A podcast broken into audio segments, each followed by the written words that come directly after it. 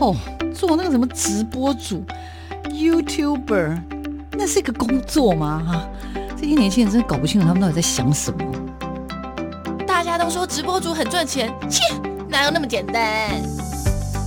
网络社群媒体崛起，传统媒体死定了吗？直播平台真的像你想象中的色情满满？它的真实情况到底如何呢？哦，个子又不是空气，怎么会外泄？哎呀，资料值钱吗？通通送你啦，随便啦。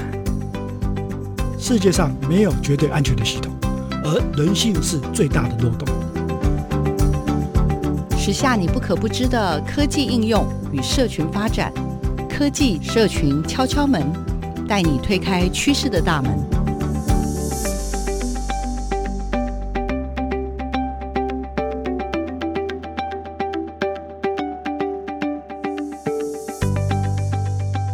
收听科技社群敲敲门，我是主持人小黄老师。各位收音机前面的听众朋友，大家礼拜六早上好！在礼拜六的上午啊啊！除了呢，可以叫一份很丰盛的早午餐之外呢，其实来听一下我们的 podcast 跟我们电台的节目呢，肯定对各位来说也是一个很大的声音的响应哦。小黄老师呢，之前啊去 TCCF 啊创意内容大会里面的这些活动里面哦，这次的主题叫元宇宙，所以其实小黄老师本来是去参加这个叫做什么儿少的孵育计划的提案大会，但是呢，因为我。参加完之后呢，就会觉得哎，隔壁那一大间哦，好像更好玩，所以我就看了一下主题，哇，天哪，不得了，谈的是元宇宙哎啊！所以呢，在这个元宇宙的世界当中，小黄老师真的是开启了一个全新的世界。那那一天呢，我接收到了一个很棒的讲座。那在这个讲座当中，我认识了一位很也是很优秀的讲者。我希望有机会可以邀请你来我们这个科技社群敲敲门的节目呢。来分享哦，因为我们其实真的很希望把一些科技跟社群的新知呢分享给各位。那其实老实说，在台湾嘛，我们要讲这些东西，当然也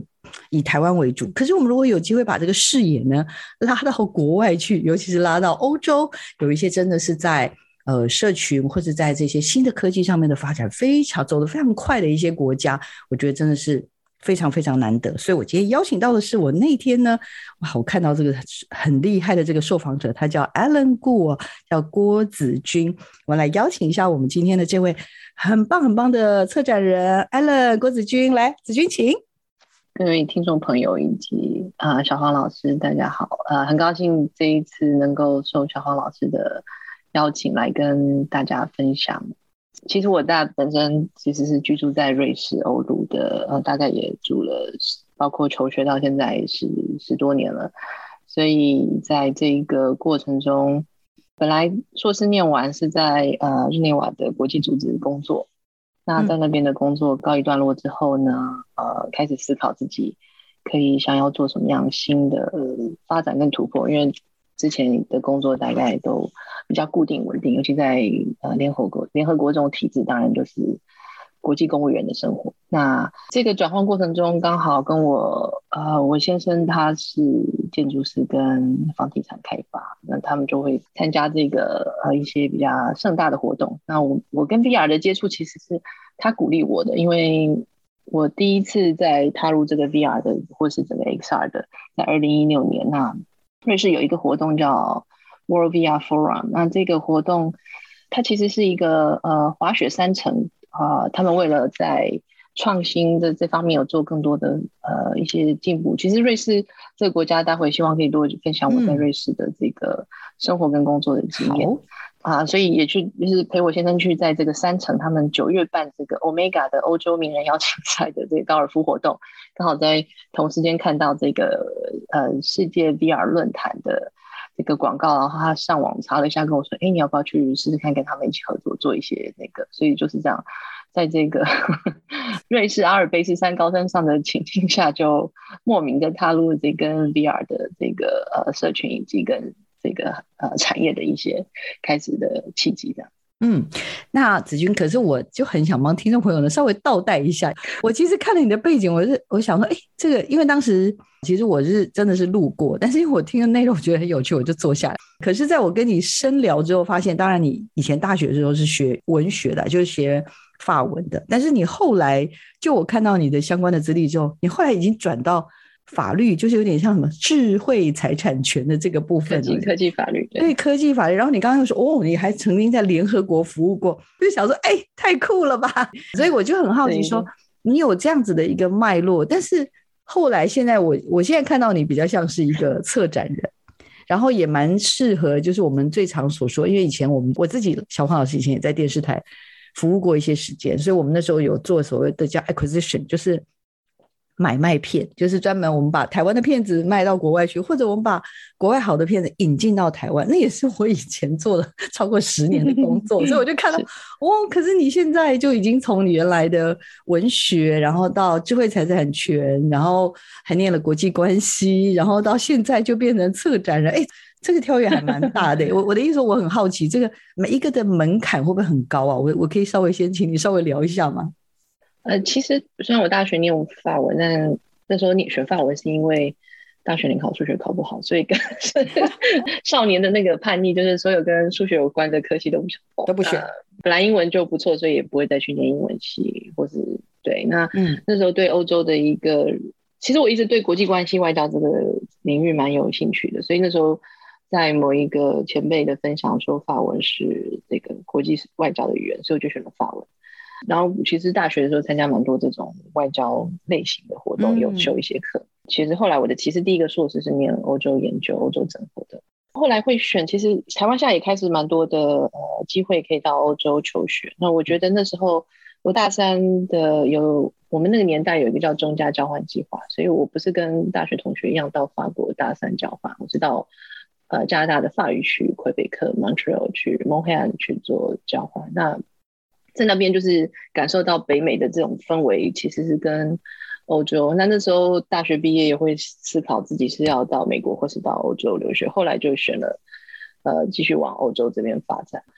至于念了这个呃智慧财产权，就是刚好在呃念完这个欧洲研究的硕士回台湾工作几年，刚好最后就是在决定在出国念书的前一两年的工作经验是在。现在新竹科学园区在一间网通公司服务，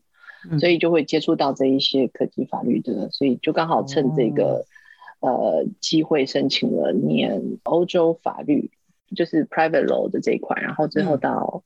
嗯、呃选择了智慧财产权当做这个主修。对，嗯，对。但是我刚刚说了，虽然在阿尔卑斯山的山顶上看到，就是说，哎，你可以去试试看，去参加什么一个 forum，就是有点像是一个论坛跟高峰会。我在猜啦，应该像这种高峰论坛，它一定也有设备的展示，或者有很多的一些新科技的介绍，应该是这样吧？把你引入门了，是吗？对啊，因为其实这个 forum 本身大概就分三块，因为等于说它把整个 VR 产业会发生的 channel 都引出来，所以你有内容 content，就所谓的影展的这一块，把就是内容，因为有设备没有内容没有办法做一个结合嘛。嗯嗯、那设备就是包括整个。Immersive technology 这种沉浸式科技，除了头盔头显之外，它毕竟只是一个 hardware。那里面技术怎么应用？包括我们现在说的台湾有引进这个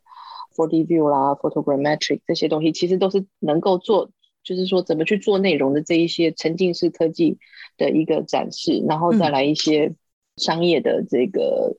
matchmaking，就是这整个 forum time 或是这次 event 它本身。具有的各项的功能，我要先替听众举个手，因为我的听众呢其实是对科技很好奇，但是呢，可能对于很多我们前两几个礼拜介绍那个呃 Party On 好了，它是那个头戴的装置嘛，好，然后但是他手上还也是会有一些感应的设备在，可能手上拿的，对对对，或者是关节上面，因为我在前几个礼拜介绍过 Virtual Tuber，就是你身上脚上都要带东西，所以你移动的时候呢，你的那个。虚拟的人物呢，就是在影电脑里面投影出来的人也会随之而移动，所以类似像这样，我想大家好像还可以理解。所以在这样子的论坛里面，像刚刚所说的，就是会有一些硬体设备的介绍，然后还有一些你刚刚说有点是有点像媒合吗？媒合会的概念吗？就是说有做硬体的人，有做软体的人，然后希望大家彼此互相认识，还是或者是希望大家。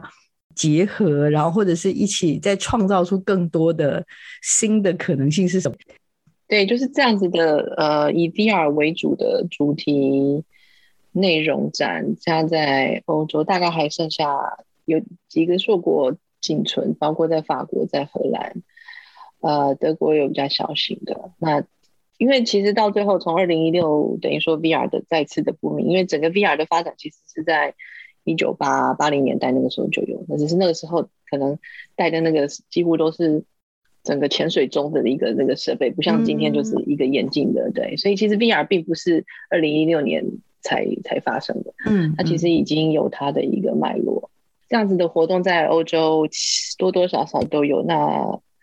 除了那天我在 TCCF 分享，就是有电影节的这个影展的这个脉络啊，以及这个所谓科技展会，在法国有一个二十几年 La b a Virtual，那因为法国的西部是他们的一个工业重镇，所以它一直都有这样子的活动。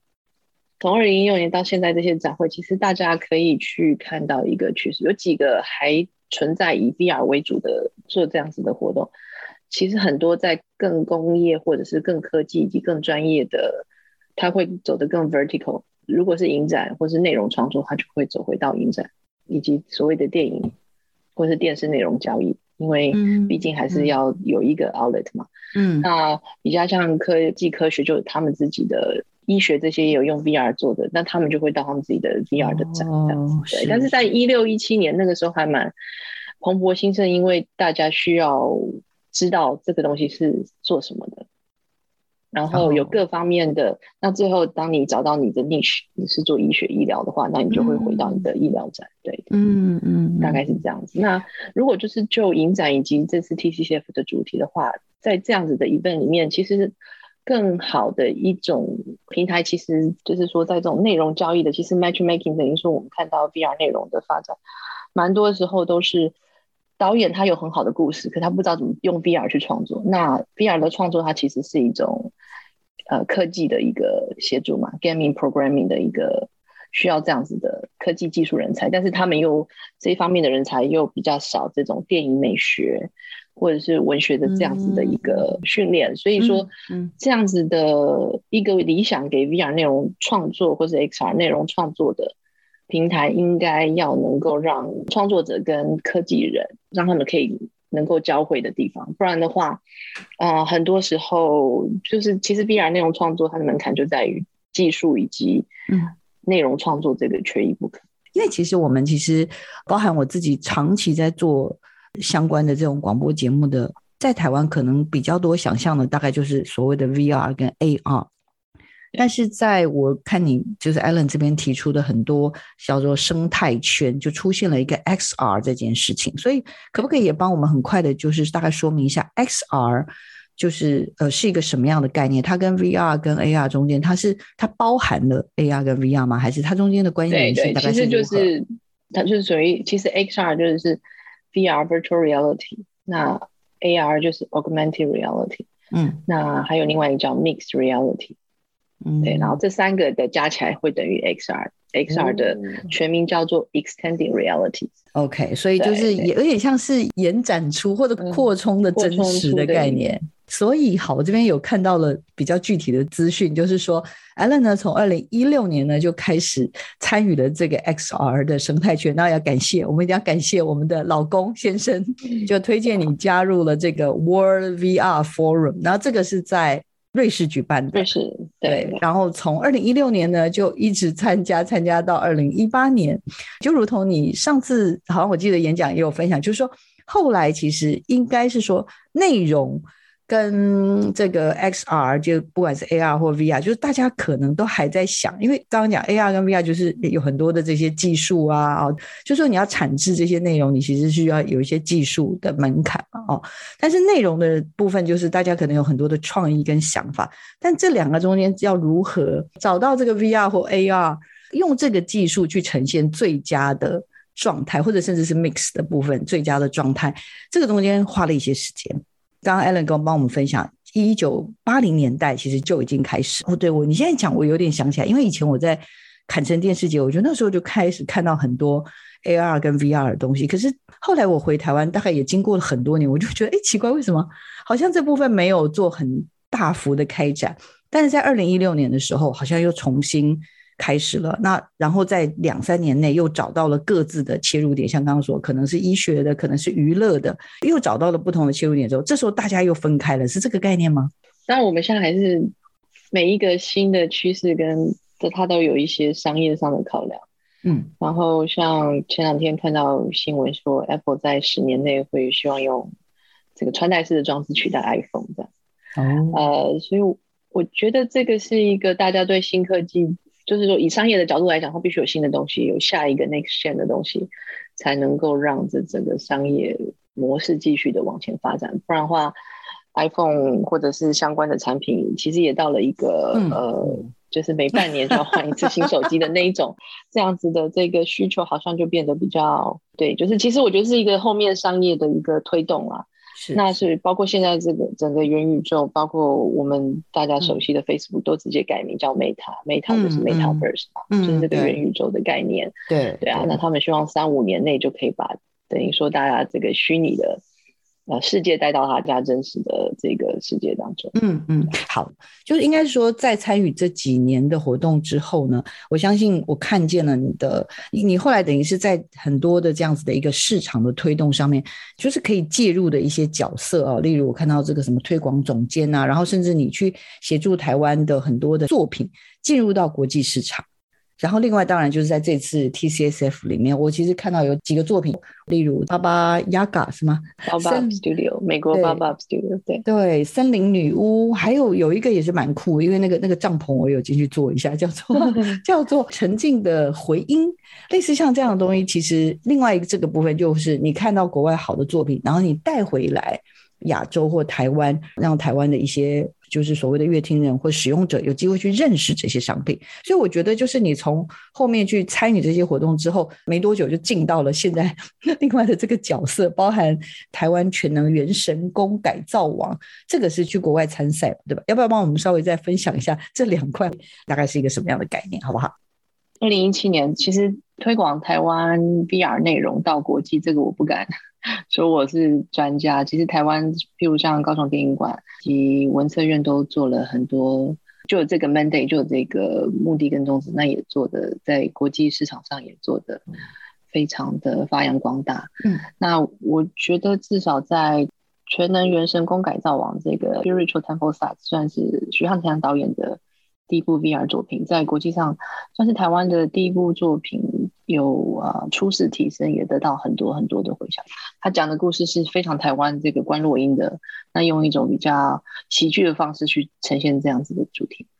那那个时候是呃，就是我们这个 World via Forum 虽然是一个小的呃 event 一个展会的概念，但是我们那个时候影展这边请到的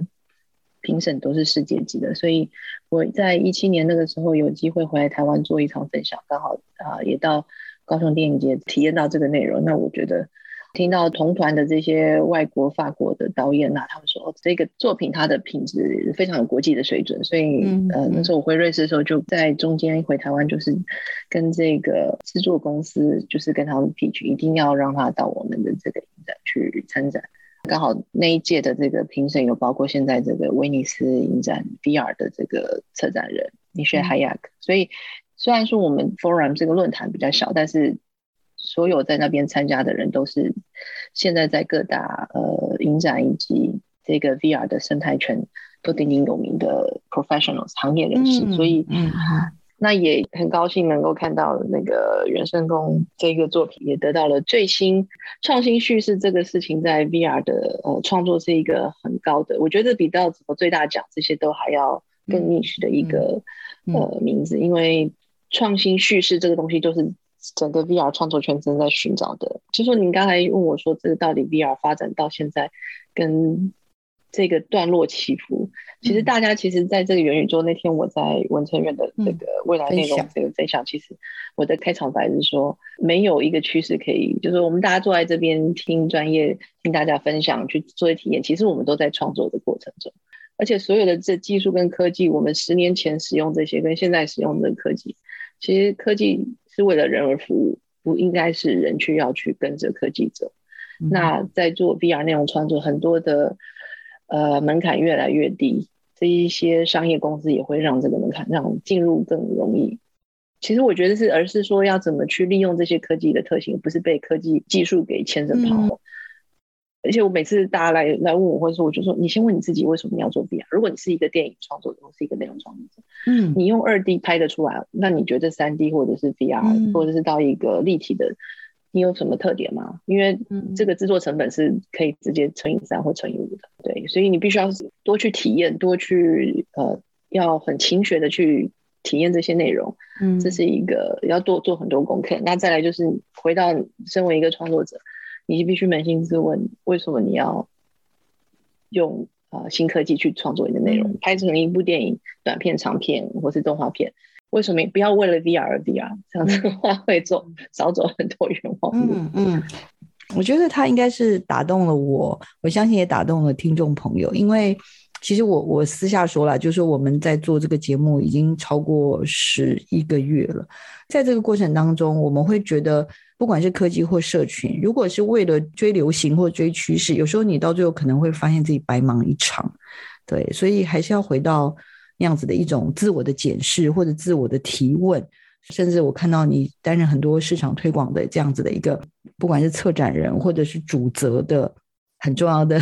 引领大家往前冲的伙伴，那我就会更觉得心里啦是觉得还蛮开心的，就是说让大家能够在盲目的追逐，就类似像最近大家都在说哦什么什么 NFT 很重要啊什么这些，那一样的道理，就是我会觉得好像不能为了追什么而做什么，那反而是回到自己的初衷。那我自己是看到 Ellen 的一路以来，他上次分享的是未来内容趋势的分分享嘛，其实就提到了你经过了些什么，然后。你看见了什么样的 VR 或 XR 的呃生态圈跟风景？那刚刚我其实询问了，就是还有一个更重要、更重要，就是我发现 Alan 在这几年当中呢，也协助了台湾做一件很重要的事情，就是打开视野。除了刚刚讲的这个巴巴亚嘎嘎森林女巫的这个部分跟澄清的回应之外呢，好，我要跟听众朋友先预告一下，就是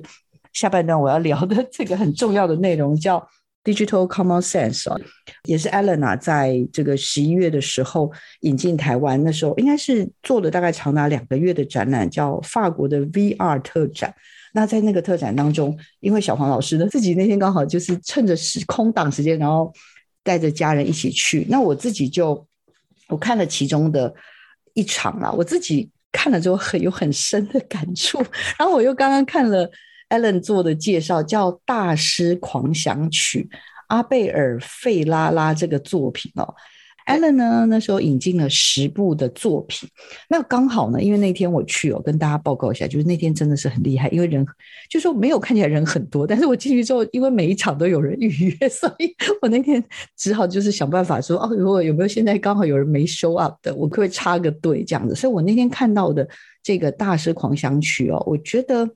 蛮了不起的，各位大概想象哦，这个主题叫做“每位电影大师心中可能都有一部没拍成的遗憾作品”。那小黄老师看的那一部呢，其实就是美国的类型电影的大师哦，他苦心准备的作品，但是最后却怎样？他最后没办法拍出来。那这一部 VR 的作品呢，某种程度上应该就是完成他的。到底它怎么发生？这里面内容是什么？我等一下让 Ellen 自己说好了，好不好？因为其实 VR 体验它最有趣在于说，我看的跟你看的，嗯、因为在不同的时空，哦、这不是去看电影，大家坐一排，爆米花还可以传来传去。哦，对，VR 的呃内容体验最有趣的就在于说，每一个人在那个时刻看的。的那一种分享，真的是、oh. 真的是非常 unique，非常独特，oh, 真的哦。对啊，因为你哦，就您去看跟上一个对，就是 VR 迷人的地方在说，你在那一个 moment 是属于你自己的，真的太好玩了。听众朋友有听出这个重要的议题吗？就是哦，原来我看，然后可能跟下一个人看看到的内容可能会不同，那到底为什么呢？还有就是 Ellen 呢，他原来挑这部片子的原因是什么？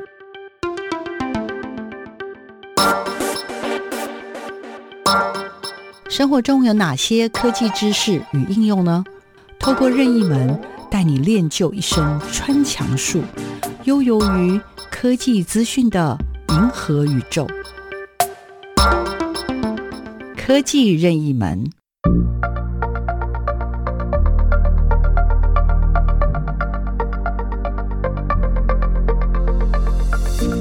我是策展人 Alan。XR 就是 VR Virtual Reality 虚拟实境，AR Augmented Reality 扩充实境，MR Mixed Reality 混合实境的统称。XR 英文全名为 Extended Reality，翻译为延展实境。啊，就是 AR、VR、MR 的任何包含现实与虚拟融合的技术都可以视为 XR 的一部分。Sixth of 就是 Six Degrees of Freedom，多维互动式的 VR 内容。这样你了解什么是 XR 和 Sixth of 了吗？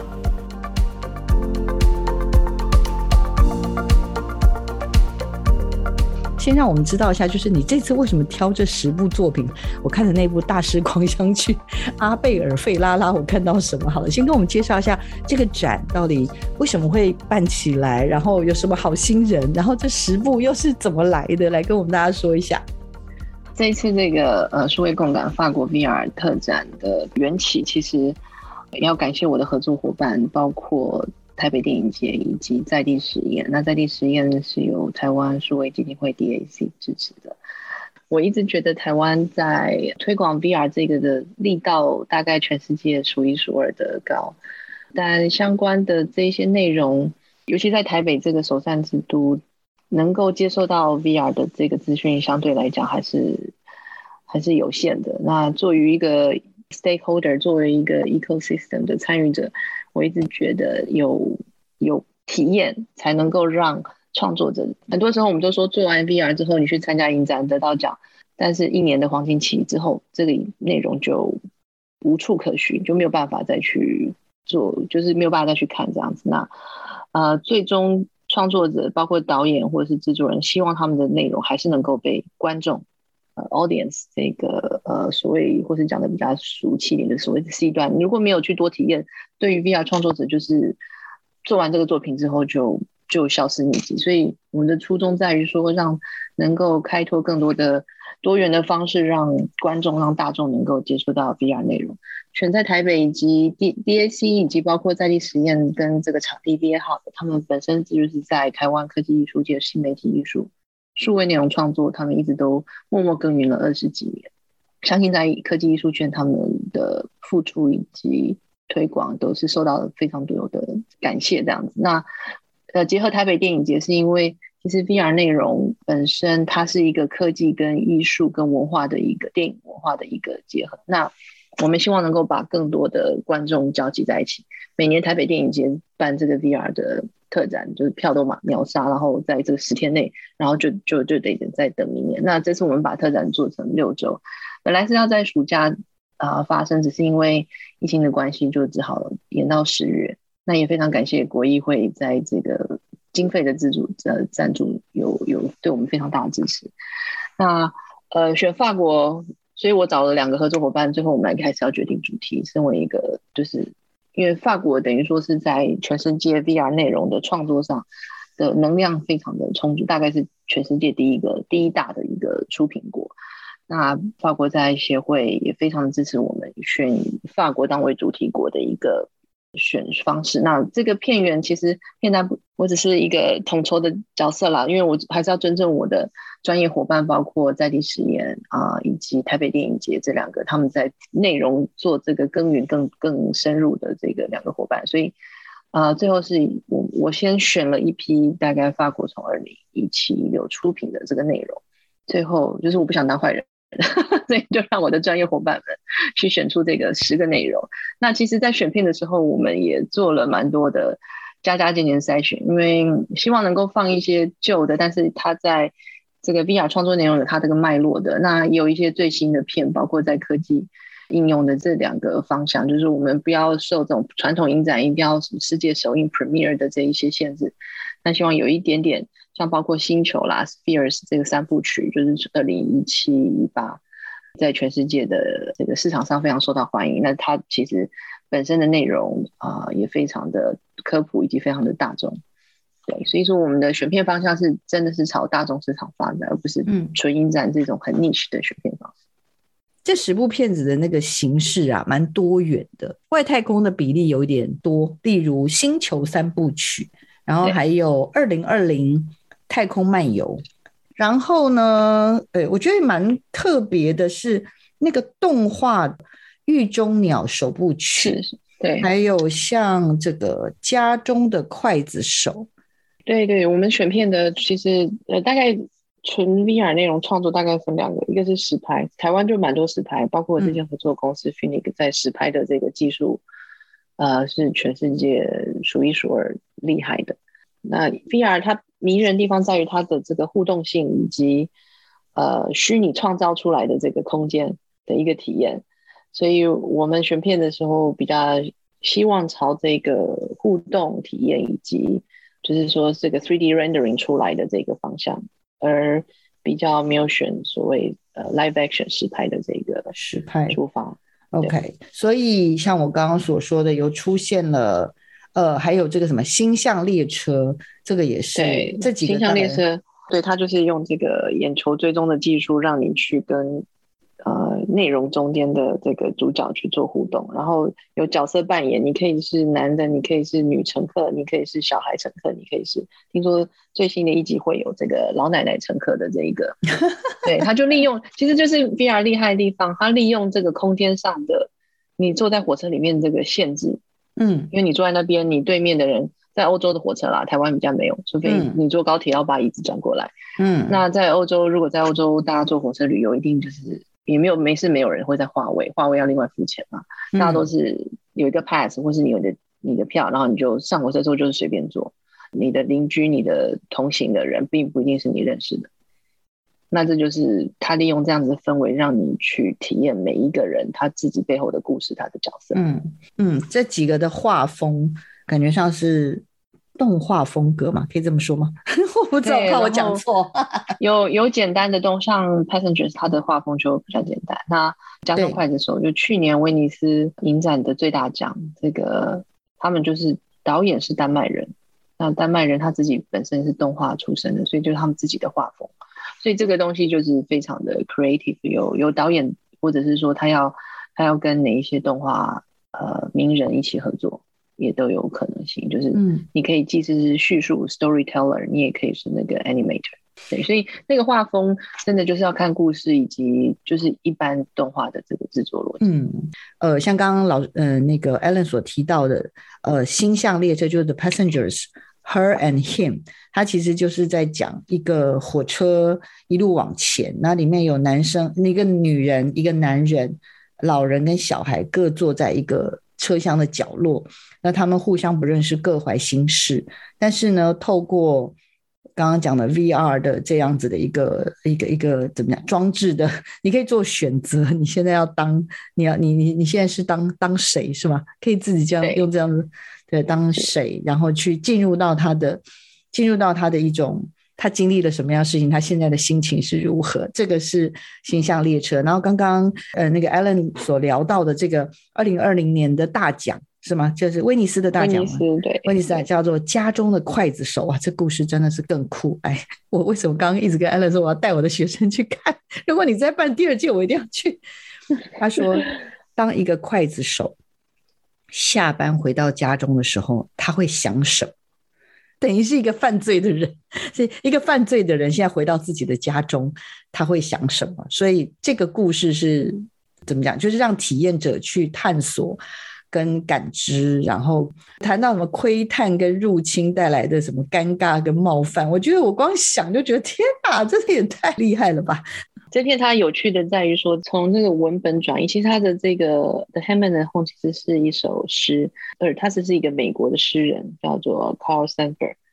他的这个诗发想过来的一个 VR 内容。所以其实对台湾的观众或是创作者，就是说你怎么把诗这个作品立体化，这也是 VR 可以创作一个发展的方式。因为我们在读诗句的时候，它就是一句一句一句，对，那但是每一句话都代表了一个画面。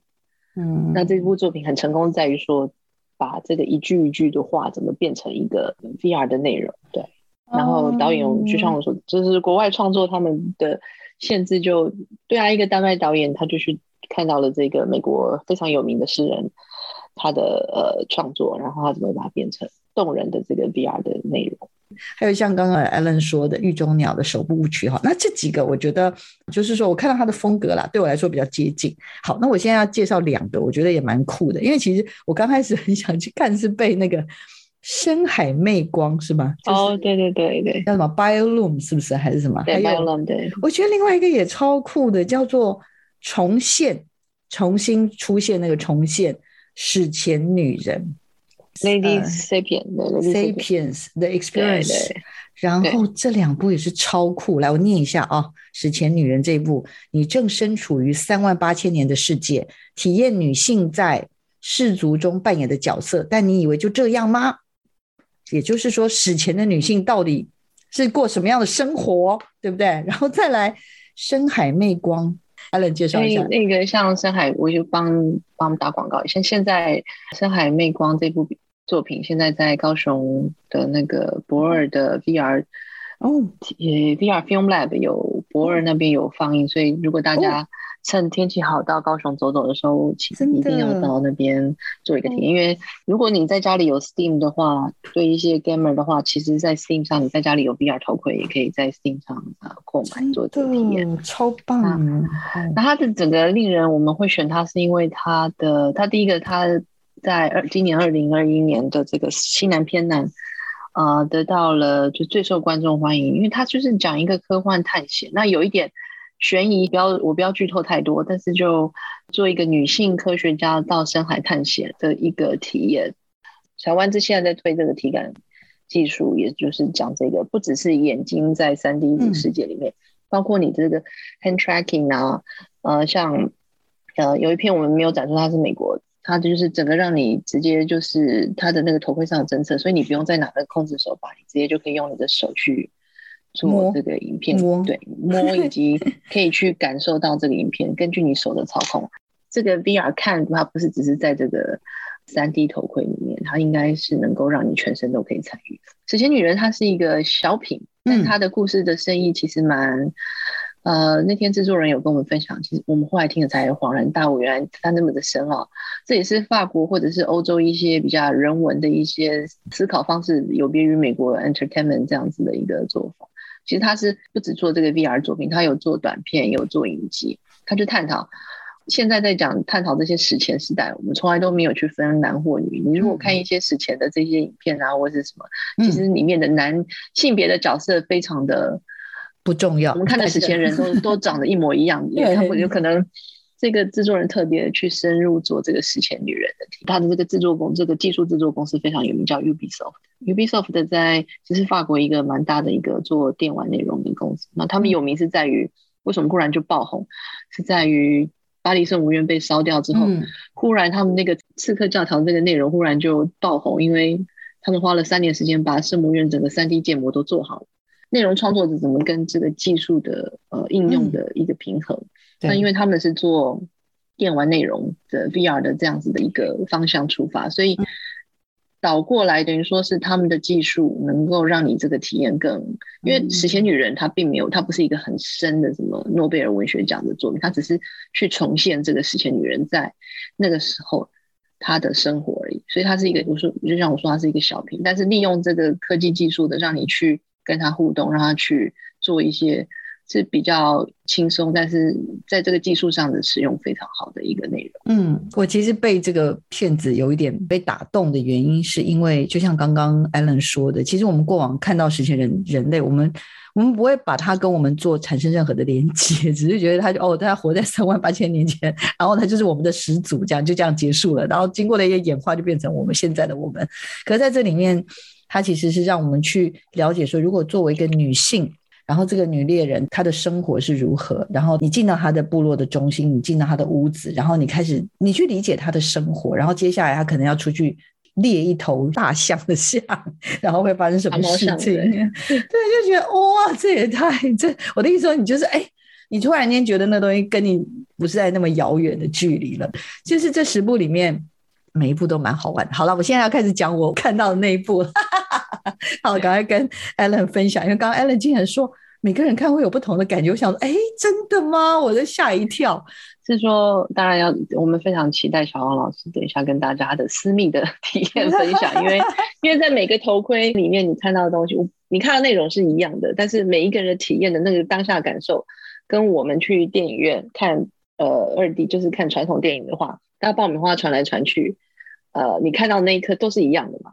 但是你自己在这个头盔，为什么我们那天小黄老师应该有看到，我们还特别做一些战场设计。嗯，VR 体验，其实那个那一刻开始，从你收票，我都跟我们的同仁分享，从你开始收票，怎么引导你去你的位置，戴上你的头盔，嗯，开始播硬体，然后协助你去像实实现女人也必须要有一个呃工作人员在旁边，确定你的体验是完整的。这个仪式感，这个东西在 VR 体验，在 XR 体验是最重要的。嗯，内容本身的重要性以及它的成功，故事叙述五十 percent 而已。但你到这这个展场，嗯、像我们星象列车特别做了一个。呃，跟那种很像的这种，有我有看到里面的体验，我有 看到车厢有一个 对火车的车厢在那个地方，对不对？对，这是这是就是那个当初呃导演跟制作人他们非常说，你一定要有这样子，不然的话他们不不一定会答应会合作这样。哦，那就是这一种呃法文叫 mise en scène，让你进入场景，让你。这个沉浸式体验，其实就像我刚才说，从你进来拿票进来，我们的工作人员引导到你这个座位，帮你戴上头盔，开始跟你讲解这一套的仪式是在整个 VR，不是说那种，因为你头盔要拿下，如果你今天是在一个白日日光灯的场景，戴上去要拿下，那一刻你在 VR 体验里面的内容那种感受度，你当然要被一个日光灯照一下，你不是早就 蒸发了吗？就是要有一定的意思，不是说为什么我们办一个特展？就是让大家能够去 enjoy 的整个的这个 set up 这样子。嗯，懂懂懂。好，那我就要来分享一下喽。就关于这个翻译成叫《大师狂想曲》，阿贝尔费拉拉叫做《Missing Pictures Birds of Prey》。然后我刚刚发现一个，还有一个蛮有趣的，叫做。Six degree of 什么 freedom？OK，、okay, 这个或许对。那因为这部片子呢，就是我其实在，在因为当时我就被告知说，哦，我有机会可以看一部作品。那我我对于 VR 的作品的想象了，我因为我看到的原来是深海魅光这样子的一个作品，所以我本来设定的是，我可能看到的就是我去。体验一个，就是我当一个女科学家，然后进去看到深海里发生什么事情这样子哈。但是呢，我进到这个大师狂想曲的作品里面呢，因为我一开始是站着，我手上应该也有握东西吧，我记得。然后主要是头啦，头要要带个东西。那我进去之后就发现，哎，里面有人在讲话。他是一个很有风格的一个艺术家的感觉哦，原来他是电影大师。那他就在那个地方谈到。他的一个创作，或者他怎么看纽约市的一些评论，包含比如说他某一个场景是在纽约的街道，下一个场景他又跳到另外一个。呃，纽约的另外一个角落，然后到最后他又就等于说，我的头可以，我戴着那头盔，我可以跟着他，因为他一讲话，我的头就要跟着转。然后呢，我就哦，原来他现在跳到下面一个空间，他可能在一个暗巷里面，再跳一下，他可能就跑到纽约的一个嗯蛮空旷的一个一栋楼的顶楼。但是当然，他的背景就会是整个纽约市这样，就是你在这个过程当中，你感受到他想要说一些事情，然后他在评论一些事情，他对这个纽约市的一些看法这样。那 然后后来我看了这个。介绍才知道呀！天哪，这故事实在是太酷了。就是每一个大师心中都有一部没有拍成的作品。我看的那个就是他在谈，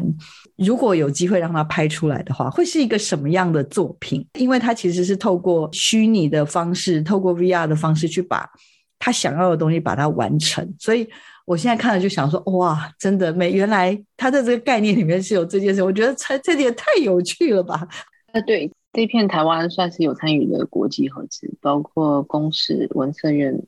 第二集其实今年台北电影节也有播放。那我可以了解一下吗？我刚刚感受到的东西是，这个作品本来是用纽约为原型，他觉得纽约是被大企业控制嘛，所以大家起身革命，可是最后却发现就是一场骗局。然后，但是这个骗子因为成本太高了，导演竟然听说他要放弃他的薪水，可是还是没有办法做出来。所以，这个对他来说，对这个我们的大师阿贝尔费拉拉来说，应该是一个他的遗憾吗？我我就很好奇这个概念。对啊，他们的这个整个的计划就是找这些世界电影导演，听说还会拍到三跟四，那是有英国 BBC、法国公共电视台以及很多的。单位一起的这个参与这样子，我觉得每个导演都有他自己想要 说的未尽的故事，对啊，这是他的，就是然后利用 VR 这种虚拟的方式去把导演本来想要拍但是没有办法拍这样子的一个企划，我觉得这是他成功的，也是大家可以打动蔡导怎么 真的 那个蔡导导演的可以答应把他故事说出来的这一个呃契机。对，今天关于 XR 的生态系真的有太多事情可以分享，像巴巴雅嘎是吧？对，还有这 Echo of Silence，尤其是巴巴雅嘎，我们觉得它算是 VR 界的。迪士尼的概念的，这这件事情可不可以跟我们大家介绍一下？就是《巴巴亚嘎》跟《Echo of Silence》这两部，当时你是从一个什么样的角度，然后把把它引入到创意内容大会里面？《巴巴亚嘎》这个的制作公司啊，叫 Baobab Studios，那它在我们的这个业界算是以商业的。为什么会特别去呢？因为我觉得是文策院在推动台湾内容发展的一个很重要，就是怎么样你可以说的商模，什么什么题目都要讲到商模。那以 VR 内容创作的话，商模他们的这个推动蛮成功的，包括从选题，儿童类似近儿童的这种内容，并不是一个主流，但他们主要都是做这种大众的，因为比较偏向迪士尼倾向的这样子的一个内容。就是所有的那个年龄层都可以看的这个内容，那这是一个方向。再来就是他们在这几年都会利用跟名人配音的合作的这个方式，包括他们之前的这个的 Cross 跟欧普拉，二零一九年台北电影节有放。然后今年这个巴巴亚嘎，他们就凯特温斯雷主要配音，嗯，所以他们利用这样子的模式，让这一个内容的，因为 VR 的 accessibility 还是相对的低，你必须要头盔，你必须要找到管道，嗯、然后这个是一个真的是最后一里路。那为什么我们的跟合作伙伴大家非常积极推动办这个特展，是因为真的这个最后一里路对于 VR 内容可会继续蓬勃发展很重要的一个关键点。嗯我会推荐到那个 TCCF，是因为在于说它是一个平易近人的内容。其实有时候真的不要太复杂，一个好的故事用简单的方式，用动人的动画这样子以平述的去让它说出来，这样子就 OK 了。对，那它也当然有一些互动的东西，也是很简单，让你可以马上就 pick up。对，它的故事本身是一个探险，有有有一些。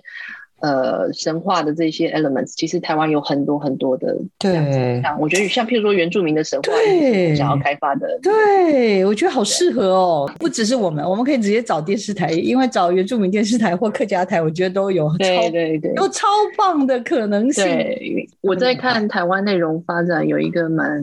因为我自己在国外在很久，嗯、然后我我如果真的台湾内容要走出国际，必须是